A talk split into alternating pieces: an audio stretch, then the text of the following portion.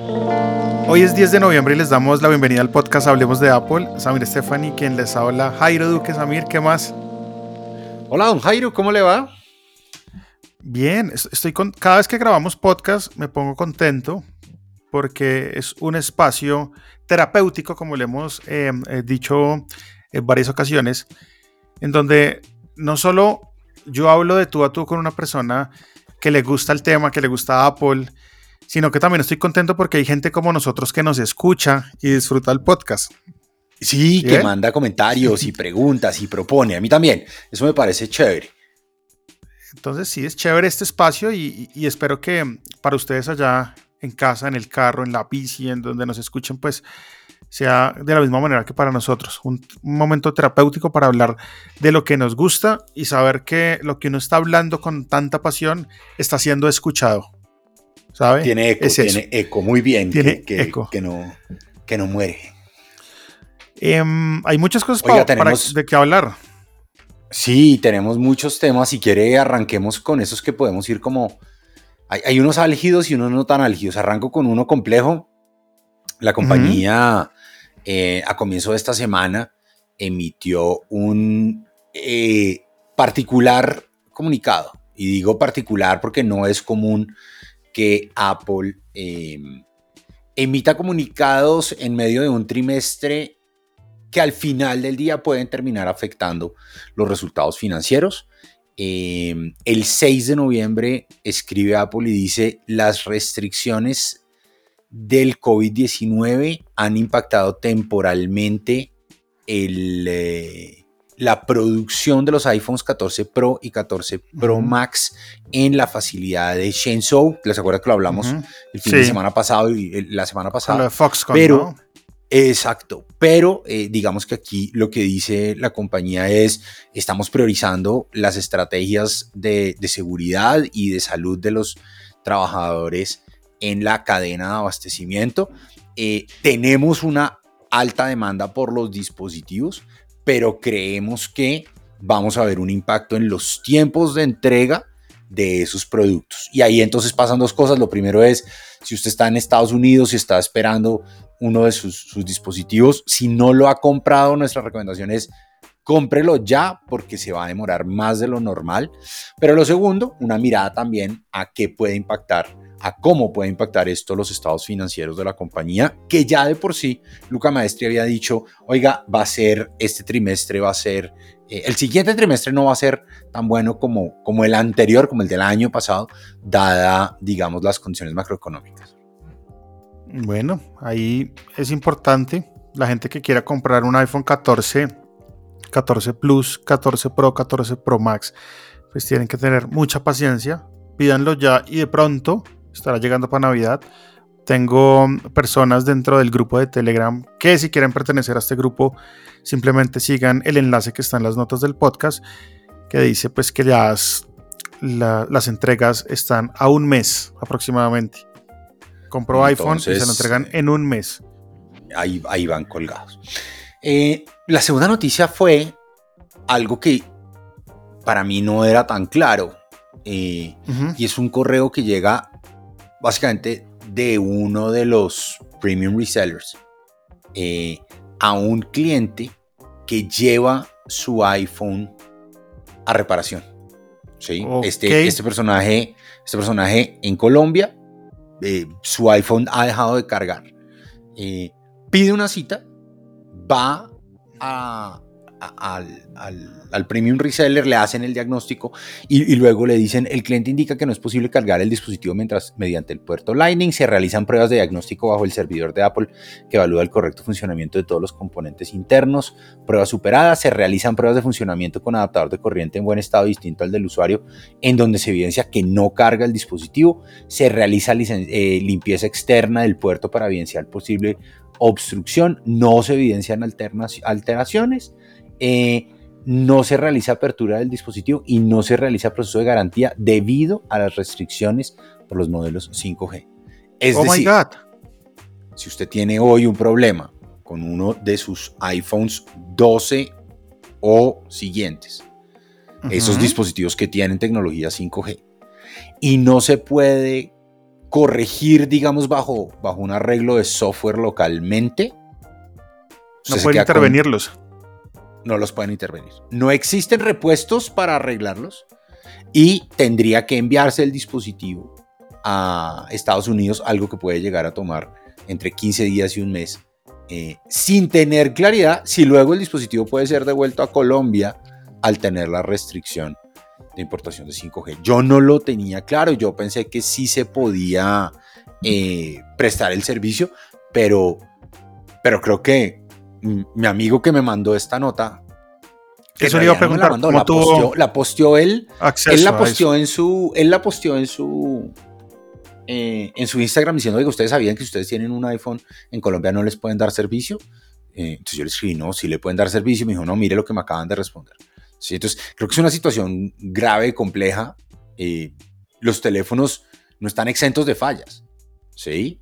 y que usted haya comprado un teléfono y que ahora, por culpa de que un juez no se pronuncia sobre la apelación de la restricción de importación. Y de nuevo, la restricción es una restricción a la importación y venta.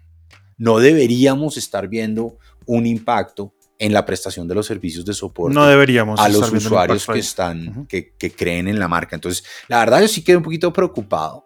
Eh, me parece, mucho no me parece muy lógico eh, importen las piezas, anticipen el problema, sepan en qué estamos y que los resellers, más que los resellers, que los sitios de soporte autorizados, eh, pues estén preparados, ¿no? No sé. Qué cosa tan extraña. Yo creo que podemos preguntarle a Apple sobre el tema.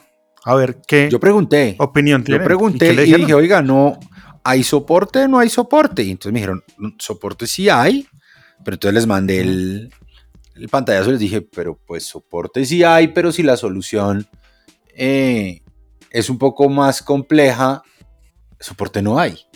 Porque de nuevo, si, este, si, si este reseller manda el dispositivo a Estados Unidos para que sea revisado, ¿cómo lo vuelve a traer? Eso es una importación. Es, es una exportación temporal pero al momento de la entrada, ¿cuál es la diferencia de ese iPhone 12 o iPhone 13 versus un iPhone 12 o un iPhone 13 nuevo que esté trayendo el personaje? Entonces, yo creo que la importación quedan los usuarios. la exportación sale con una nota y la importación debe tener en cuenta esa nota. Pero la DIAN, la DIAN en este país, imagínense. Ah, sí, este sí, este no. Este sí, este no. No, básicamente lo que les dice es, oiga, no se realiza por proceso de garantía. Eh, no se realiza por, por las restricciones de 5G. Entonces, eso sí me, eso sí me dejó preocupado. De nuevo, eh, entiendo el impacto de no poder vender el iPhone 14 en Colombia. Digamos que uno, uno ve que la gente que compra dispositivos iPhone en el país, vimos números, por ejemplo, comienzo de año, donde iPhone se había metido en el top 5 en Colombia eh, y, y, estaba jugando, ¿cierto? Pero pues de todas maneras hay un buen número de usuarios que terminan comprando el dispositivo por afuera. Pero que usted no, que usted se quede sin soporte, me parece, me parece duro, me parece que, pues yo sé que los, yo sé que el equipo de Apple en Colombia, sé que los abogados de Apple están trabajando, eh, sé que estamos en manos de un juez que, pues, de nuevo, somos el único país en donde se ha prohibido la importación del dispositivo, más allá de, de, admitir la demanda eh, de parte de Ericsson. Eh, pero ahora pues de nuevo, ya va a llegar diciembre y no ha pasado nada. Seis meses eh, el ecosistema básicamente parado porque un juez que no pareciera entender la dinámica del mercado decidió que no se podía importar. Eso, eso me tiene mucho. Usted debería tener ahí un ah, ¿no? Eh, sonido de niños llorando y sí, sonido de niños llorando o algo porque de verdad mala noticia. Tenaz, yo también estoy preocupado. Y después de escucharlo usted, quedó aún más. Creo que, creo que le voy a volver a poner el forro a mi, a mi teléfono. Debería. Debería. ¿Lo tienes sin forro? Soy muy feliz. Sí, lo tengo sin forro. Lo tengo sin forro desde hace dos. Lo tengo sin forro desde hace dos meses y soy muy feliz. Le pongo el forro cuando me voy a montar en bicicleta. Y el resto, así nomás, a pelo. Naked. Uy, no, yo no puedo. Me da mucho miedo. Lo he intentado y siento que se me va a resbalar. Y usted sabe, cuando uno atrae las cosas pasan. Entonces prefiero abstenerme. O cuando la mamá le dice a uno, no vaya a ir a ese sitio porque... Toma, le salaron el paseo y ya nada. Cuidado, me riega el jugo en el mantel nuevo. Tome. Hay varias, sí. Uno atrae las cosas definitivamente con la mente. Pero bueno. Oiga, noticia, noticia dura y, noticia para, para, para, para, analizarla y hacerle un seguimiento. Tenía un tema acá y es si se puede editar podcast en un iPad. Ok. Es un, es un, es, es, un camino que estuve mm, caminando ¿En cualquier iPad? y aventurándome. Sí, en cualquier iPad. Aventurándome con un compañero, amigo, colega que se llama José Duarte. Em, y empezamos a revisar las formas de hacerlo. Muchas aplicaciones van y vienen, pero la mejor y la que ya viene preinstalada en algunos iPads es GarageBand. GarageBand es un aplicativo para grabar y editar audio y hacer música. Y es muy campeón. Y yo tenía aquí un titulito de, de, algo de lo que quería hablar y era qué servicios o apps de Apple no usa. Y esa es una de, las que me duele no usar.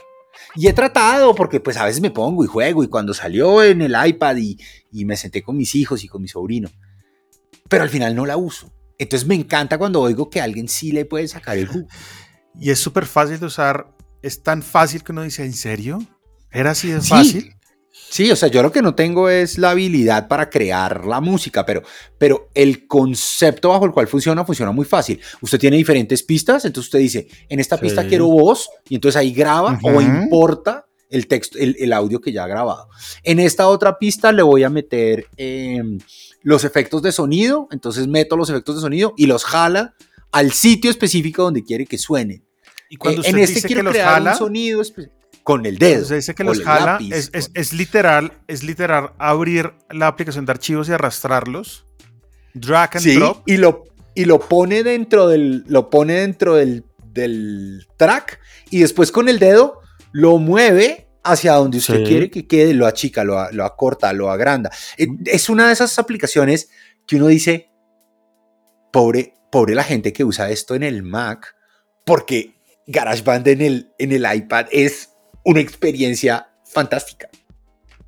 Entonces, ¿se puede en cualquier iPad? Sí. Obviamente, dependiendo del modelo del iPad, va a ser más fluida la experiencia que en otros. Puedo decirle que si usted tiene un iPad de novena generación, puede hacerlo. Acá el problema radica en que puerto Lightning y no USB-C. Entonces, de pronto no podrá conectar de pronto una interfaz para hacer la grabación. Yo puedo conectar una interfaz en USB-C y aquí viene pues la importancia también de ese puerto ahorita para los nuevos iPad, que es el iPad de décima generación, que mm, les estaremos contando, yo creería, Samir, eh, no sé si alcancemos, si alcancemos a, la próxima semana a contarles sobre este iPad, pero ese puerto USB-C, para los que quieran entrar al tema de utilizar el iPad como el, la única herramienta de producción de contenido, Sepan que hay aplicaciones propias de Apple que son gratis como GarageBand que les van a permitir en este caso puntual, como les estoy contando, grabar y editar podcast. Voy a hacer un video próximamente mostrándoles cómo se edita un podcast en GarageBand porque me parece muy cool. interesante. Muy, muy cool.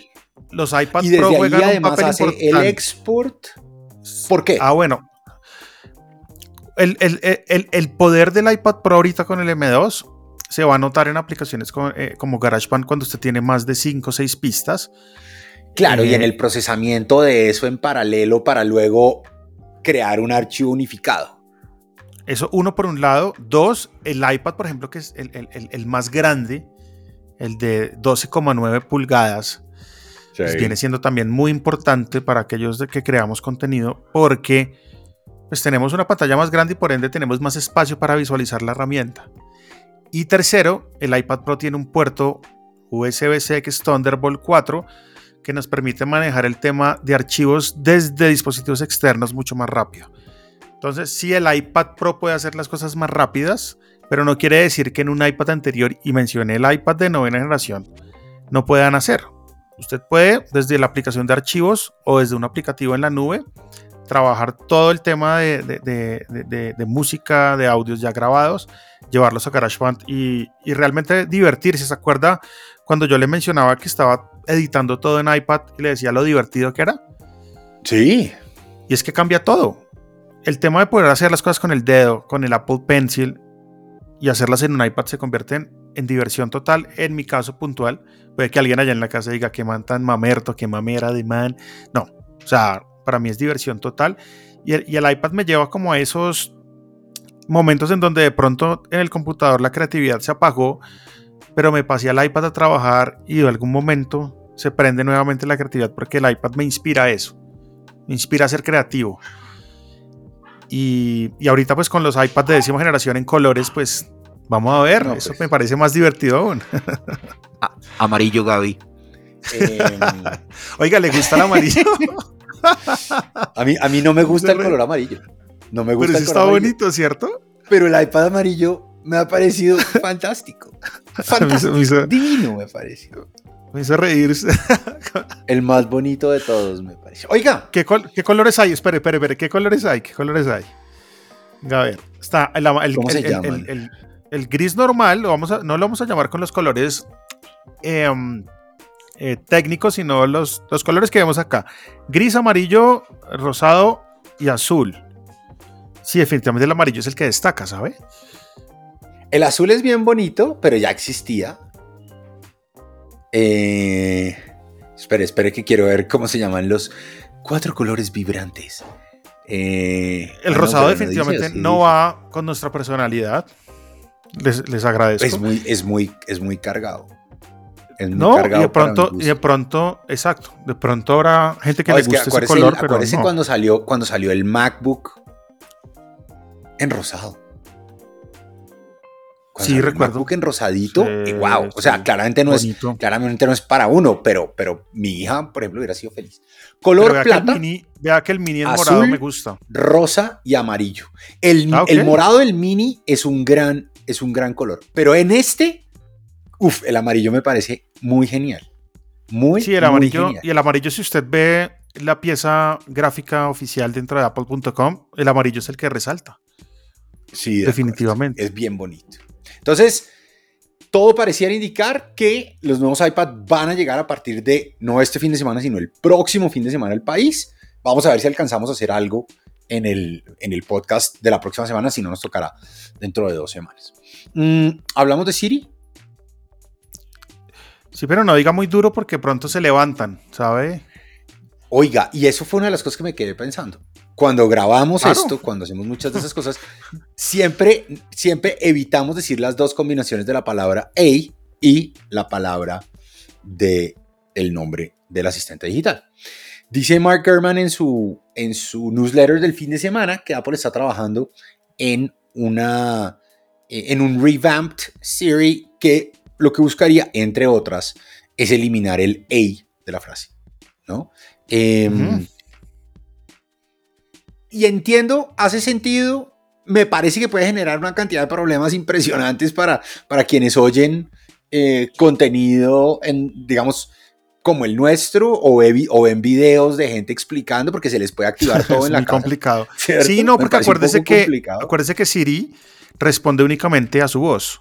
Entonces digamos que en ese caso no sería un problema. A mí me pasa muchas veces que estamos hablando y alguien usa una combinación similar, similar a A, ajá, y los HomePods atrás dicen, no puedo atender o no entiendo lo que me estás diciendo. Oye, no es como que no, nadie te está hablando. Entonces creo que si le quitan esto, eh, sería más complejo.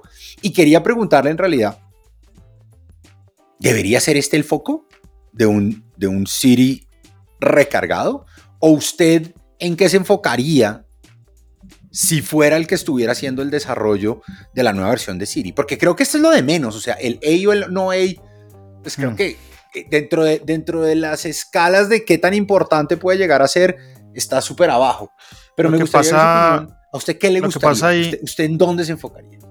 lo que pasa ahí, uno, es que eso es lo que sabe Gurman y eso es lo que, lo, pues, lo que sale a relucir, ¿no? Ese, ese cambio del, del revamp pero el revamp es mucho más allá. Ese es simplemente un cambio que me parece que lleva a la conversación con el asistente un poco más natural, ¿no? El no tener que decir el, hey, sino solo el nombre del asistente para hablar, pues es más natural. Yo no le digo, hey Samir, yo le digo Samir.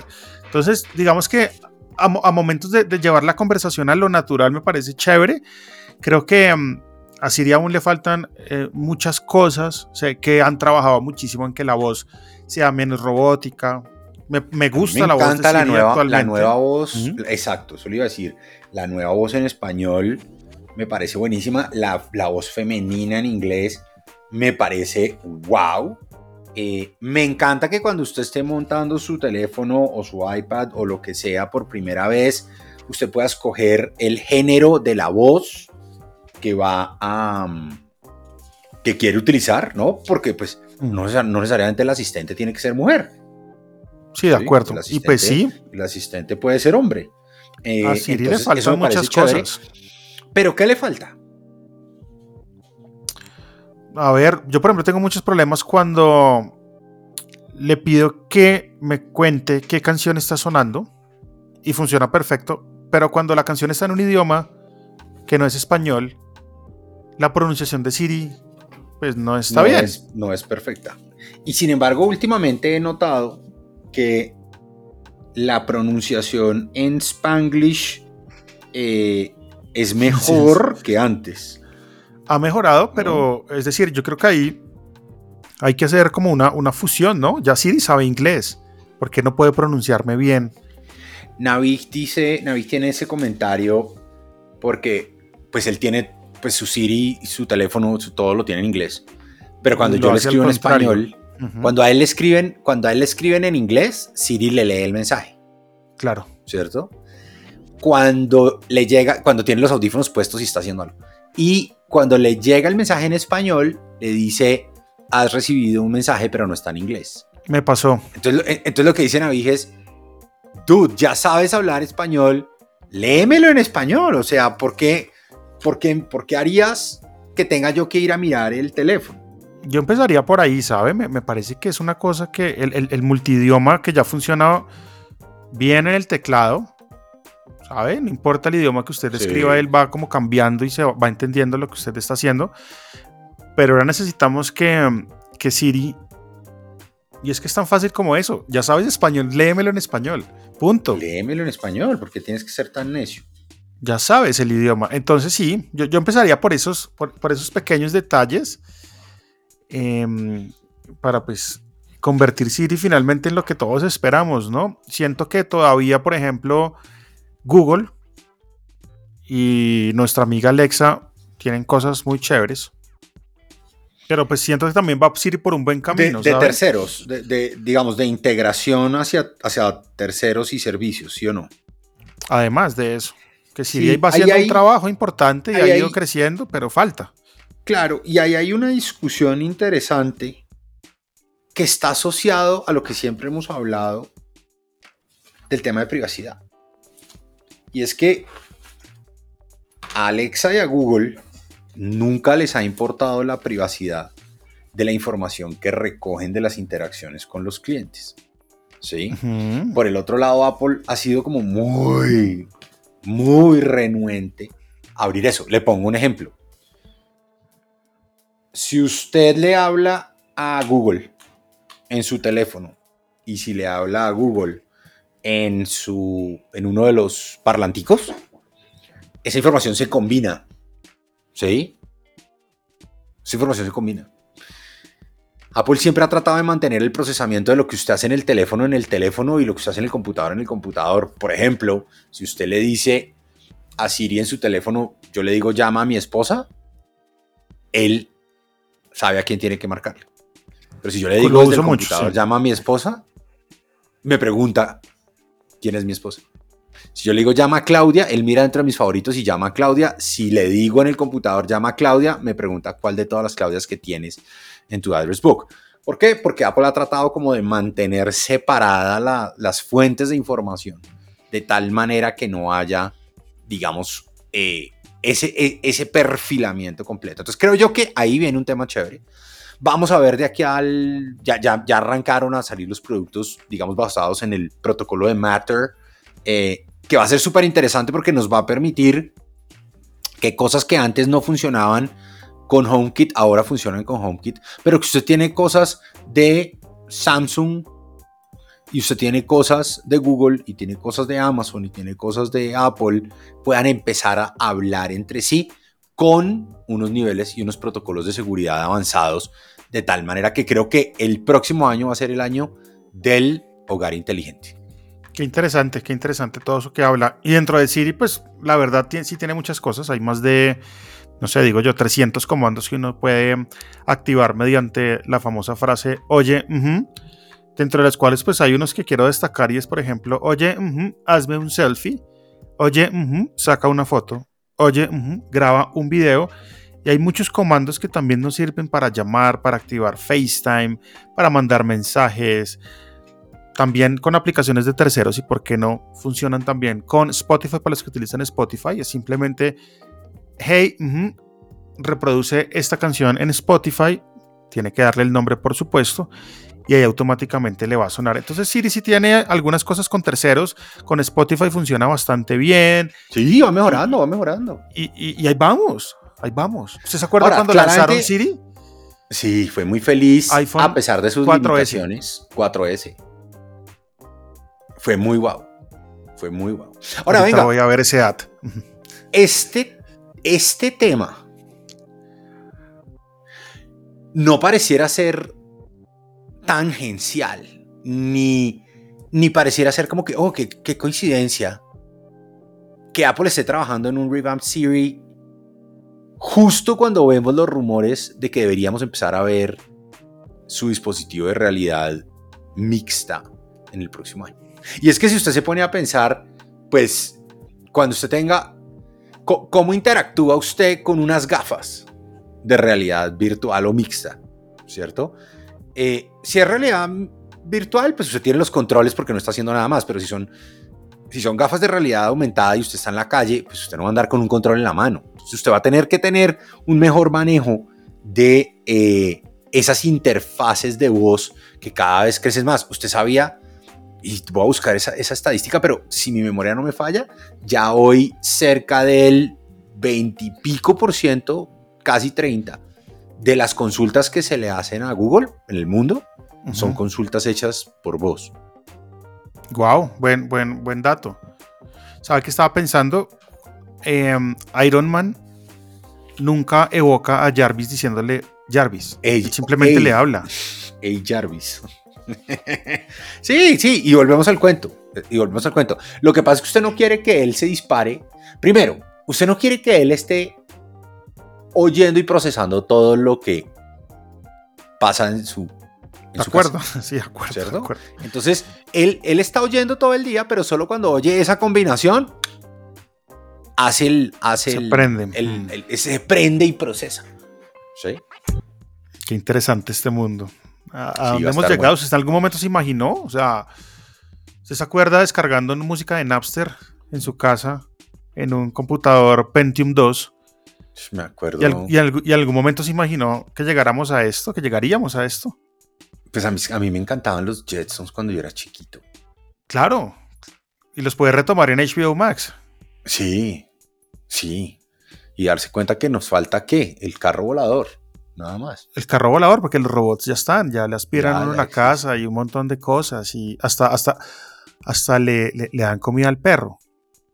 Todo. O al gato. Entonces creo que, estamos muy cerca, muy cerca de eso. ¿Le parece si hablamos de airdrop? Creo que es una de las funciones que yo más uso en el día. Por favor, quiero que me cuente esta historia. Yo también uso airdrop muchísimo. Y, y, lo uso para archivos grandes, archivos pequeños, para compartir archivos con mi esposa, con mi hijo. AirDrop se ha vuelto en una funcionalidad que en algún momento no era tan conocida, pero que de un momento a otro la gente empezó a conocerla y empezó a darse cuenta que existía algo más allá de enviar una foto que se comprimía por WhatsApp. De acuerdo. La pregunta es en qué momento la gente empezó a hablar del airdrop. Porque es que antes no, se hablaba de airdrop. No, no, no. La gente no. O sea, es como Apple Pay. ¿Sí? Es como que la gente al comienzo como que no hablaba y no la utilizaba y usted hoy se voltea y de nuevo usted ve a todo el mundo pagando, o sea, con el teléfono, con el reloj y De una manera importante. Y, y, en airdrop también ha habido usos nefas, nefarios, es que se dice.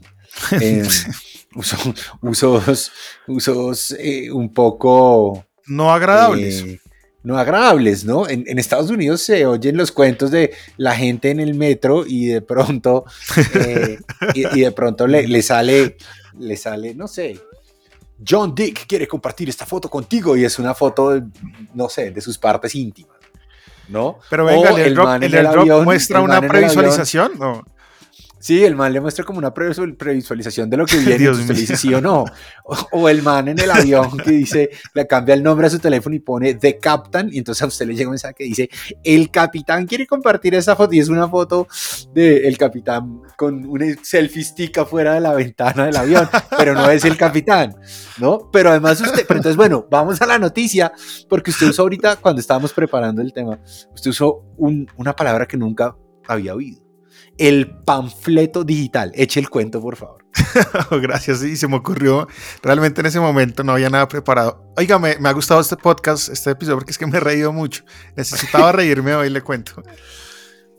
Pues nada, vea, en India hay un montón de protestas actualmente sucediendo y el airdrop ha sido una de esas herramientas que han utilizado para mandar información, sobre todo información a gente que no la quiere recibir. Eh, pero ya usted dio los ejemplos. Pues y, pero espere que usted me acabó de dar, me, hizo caer en cuenta de una vaina. Si yo le mando usted una vaina por WhatsApp, queda el trace de que yo se lo mandé por WhatsApp. Si yo se lo mando por mail, queda el trace de que yo se lo mandé por mail. Pero si estamos todos juntos en un sitio y yo quiero compartir información con usted y no quiero que quede un trace de que yo le mandé, porque no fue por iMessage, no fue por nada, pues yo sencillamente cojo desde mi teléfono y le digo airdrop a todo el mundo que está alrededor mío y le doy clic, clic, clic, clic, clic, clic, clic. Y si la gente tiene abierto el recibir airdrop de todo el mundo, porque usted puede decir solo contactos, nadie, o, apagarlo, todo el mundo, o apagarlo. Eh, pero, pero yo en una plaza le puedo mandar ese panfleto digital a todo el mundo que está alrededor mío y quienes lo acepten lo reciben y no queda ningún rastro de quién se lo mandó aquí. No, no hay un log. Realmente no podemos saber en qué momento, es decir, echar para atrás y ver quién mandó el airdrop o el archivo para airdrop, no hay. Entonces sí, panfleto digital, nuevo término que utilizamos en Hablemos de Apple. Entonces Apple ha dicho una cosa, vea, en la actualización 16.1.1, eh, el airdrop de momento en India va a cambiar. ¿Cómo va a cambiar? Cuando usted activa el airdrop y usted dijo los modos, ¿no? Eh, a nadie, a solo mis contactos o a todo el mundo. Ese modelo de todo el mundo solo va a quedar prendido por 10 minutos. ¿Qué quiere decir eso? Que a los 10 minutos ese todo el mundo se apaga, ese airdrop se, apaga, y se apaga. tendría que volverlo a prender para todo el mundo. No va a quedar constantemente prendido. Me parece bien, me parece chévere, porque definitivamente pues el airdrop abierto todo el tiempo, aunque no es un tema de vulnerabilidad total, sí puede de pronto estar expuesto a darle a aceptar a vainas. ¿Sí? Sí, de acuerdo. Entonces me, gusta la actualización. Apple, o según lo que leí, dicen, eh, va a ser global el, tema del airdrop. Es decir, vamos a ver ese tipo de cosas em, en un futuro pasando, en donde ese everyone o todos va a estar únicamente disponible durante 10 minutos. Usted lo puede volver a aprender sin problema. Eso no quiere decir que si usted se está pasando un archivo a través de airdrop, no sé, de 2 gigas, y se demora la transferencia más de 10 minutos, no quiere decir que se vaya a cerrar. Mientras está transfiriendo, pues está bien, no va a pasar nada. Ok, pues me parece bien, me parece bien porque de nuevo, así como no se habla mucho de airdrop, la gente no sabe cómo prender y apagar el airdrop a mí me pasa muchas veces que hablo con, con, gente que, venga, le paso esto, y me dice, por WhatsApp, por iMessage, y yo no, por AirDrop. Ah, ¿y, y cómo? ¿No? Entonces, venga, prende uno y lo tiene apagado. Entonces, no, venga, venga, aquí, aquí, aquí, lo puede prender. Pero además, venga, aclaración de AirDrop, usted puede pasar cosas de sus Mac a sus teléfonos o a los teléfonos de alguien más, a los, a los eh, iPads, etcétera, etcétera, ¿no? O sea, es súper útil. A mí a veces, a veces el que más uso, no sé por qué a veces como que la sincronización de iCloud de la biblioteca se demora un poco y tomé unas fotos, por ejemplo las fotos que tomé del Apple Watch para hacer el videito que subía. Sí, con las 200 mil correas que tiene, sí. A TikTok y a, TikTok y a, Instagram, pues tenía todas esas fotos, las tomé así rápido y por alguna razón no, no se habían pasado a la biblioteca de, fotos del computador y pues en vez de, esperar me las airdropié todas al computador en donde ya hice la edición. Y además ya tiene, o sea, ya, tiene un verbo, la airdropié. Tú la airdropeas, yo la airdropeo Chévere, o sea, es algo que ya la gente Vosotros airdropeasteis. Sí, y vea que dentro, dentro del medio que yo trabajo existe ya ese término puntualmente. ¿Me airdropeas el video, por favor? Sí, claro, mucho gusto. Y ya, ya es un término que está establecido dentro de una industria creativa y la gente lo usa. Es como, me mandas el correo, no, te airdropeo. O te, sí, o googleame tal cosa. ya, ya está establecido. Entonces, chévere. Interesante. Me parece chévere la, chévere la, la posición em, de que se cierre para que uno no dé papaya. Eh, lo siento por el capitán del avión que no podrá seguir compartiendo sus fotos. Pero ojo porque, ojo porque en los aviones pasa algo también muy cool y a veces la gente está regalando vainas. ¿Cómo Entonces mandan, sí, ponen, ponen en airdrop y en airdrop como estoy regalando esto, el primero que me responda a este número, se lo regalo. Entonces, claro, la gente abre el airdrop o escanea un QR dentro de lo que le mandaron y, es un tema chévere también porque pueden regalarle cosas y, hay historias en internet de un montón de gente que se sube al avión y, y se voy a regalar este iPad por airdrop. Vamos a ver quién, quién es el ganador. es la primera persona que acepte. Sí, podemos irnos si quiere a un centro comercial. En el, exacto, para, pararnos en el Parque La 93 y regalar unos AirPods. Edropear, una vaina que, exacto, algo, algo de, sí, algo de Apple. O algo de Belkin. Em, o algo, de, regalemos, regalemos algo así, me parece súper la idea y lo grabamos. Que se venga, que se venga un, patrocinador. Venga, eh, quería que me contara de dos cosas que me parecen chéveres. La primera es el, rediseño de la aplicación de Spotify para el Apple Watch. Pues vea, eso es algo importante, que Spotify le, le, dé amor a su aplicación para el Apple Watch. No es que no tuviera, sí tenía aplicación, pero pues ah, como, como muy ahí, ¿sabe? Muy, muy, muy normalita. Entonces, a raíz pues, de todas las actualizaciones que además tienen que ver mucho con el iOS 16 y 16.1, donde ya podemos descargar canciones de Apple Music, de eh, descargar podcasts y ahora con Spotify descargar canciones sin que el dispositivo esté conectado a la corriente, ¿sabe? Entonces Spotify se pega de eso y pues también lanza como su nuevo diseño para el Apple Watch con muchas cosas interesantes. Unas que pues ya no necesita internet para llevarse el reloj y escuchar Spotify, porque las canciones pues van a estar descargadas dentro de la, de la misma aplicación. Eso no servía antes. Ok.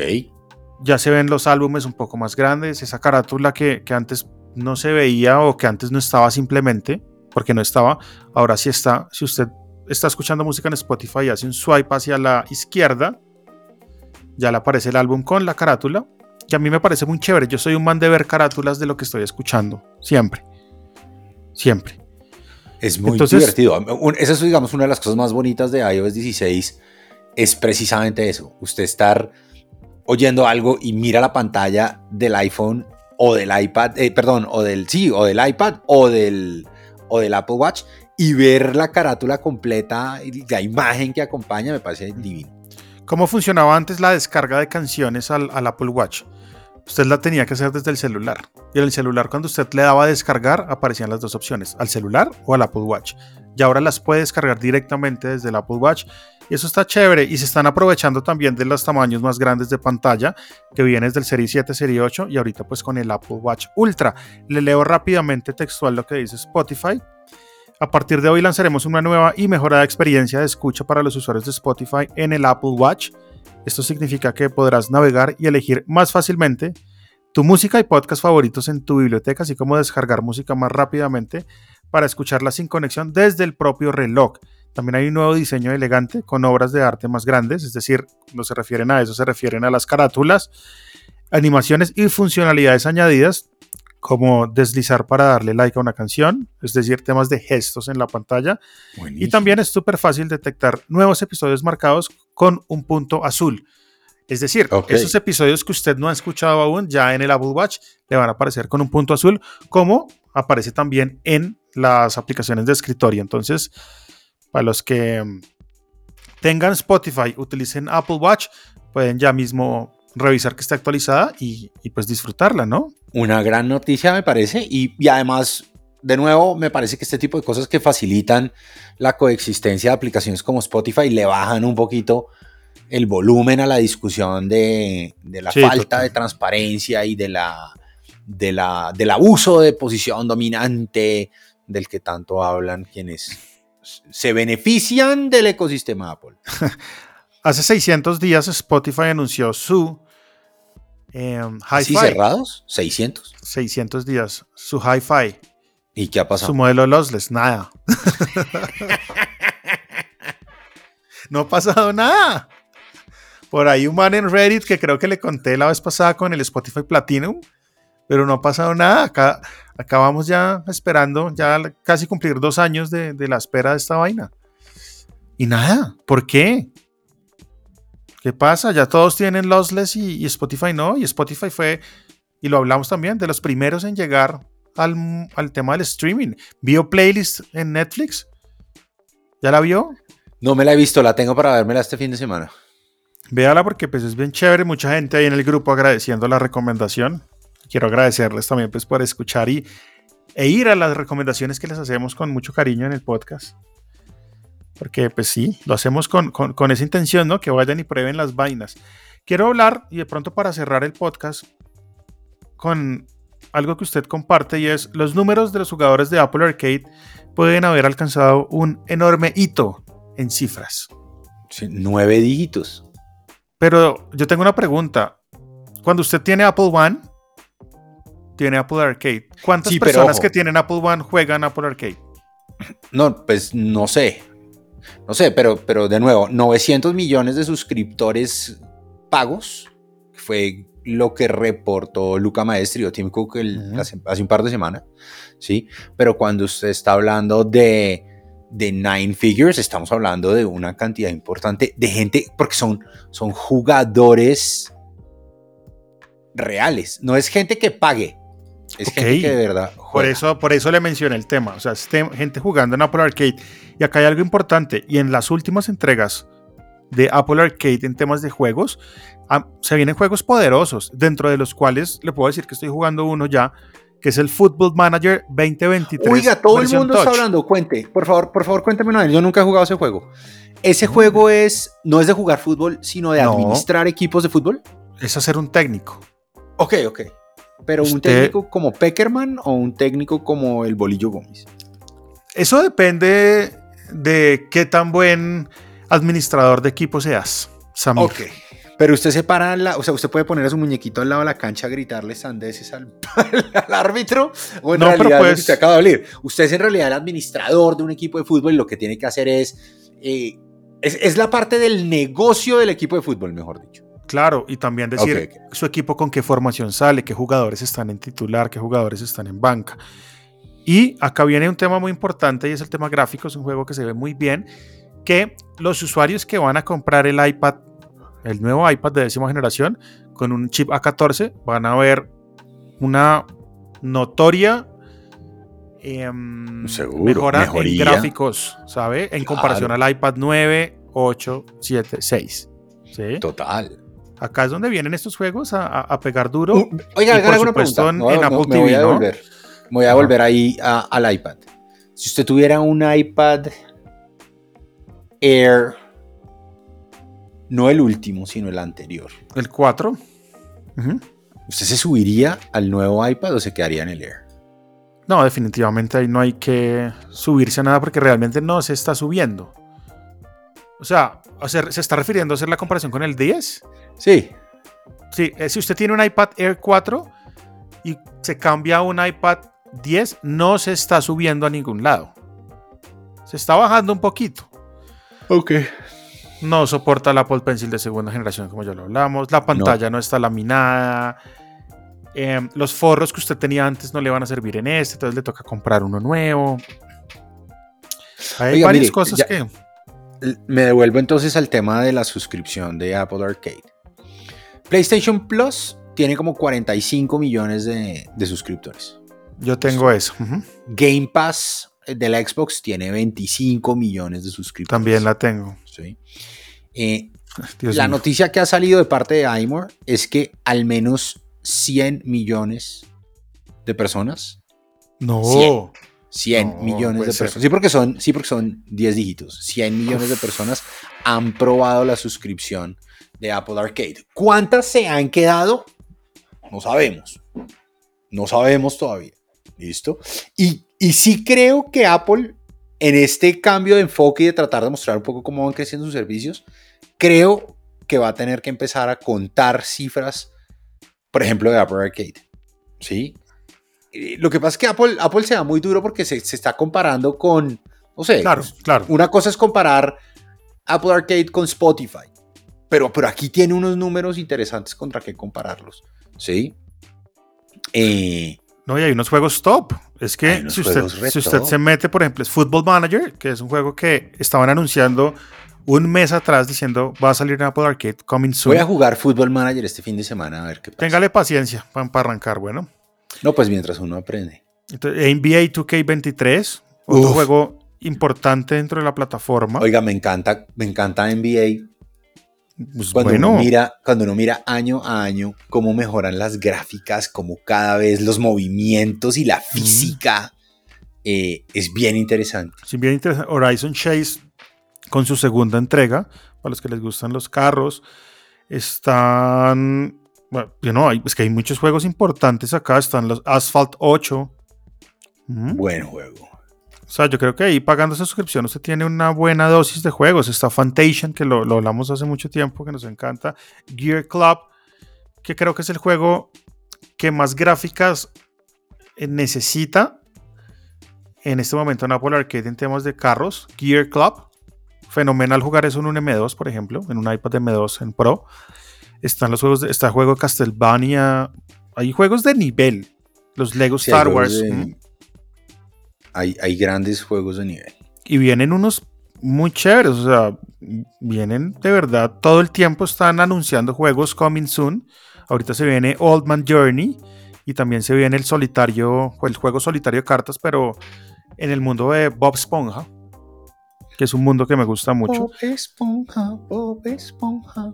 Entonces, pues nada, yo creo que, y lo, hemos venido diciendo, es un servicio que vale la pena para el que le gusta jugar, eso sí. Total. Llegó la Navidad.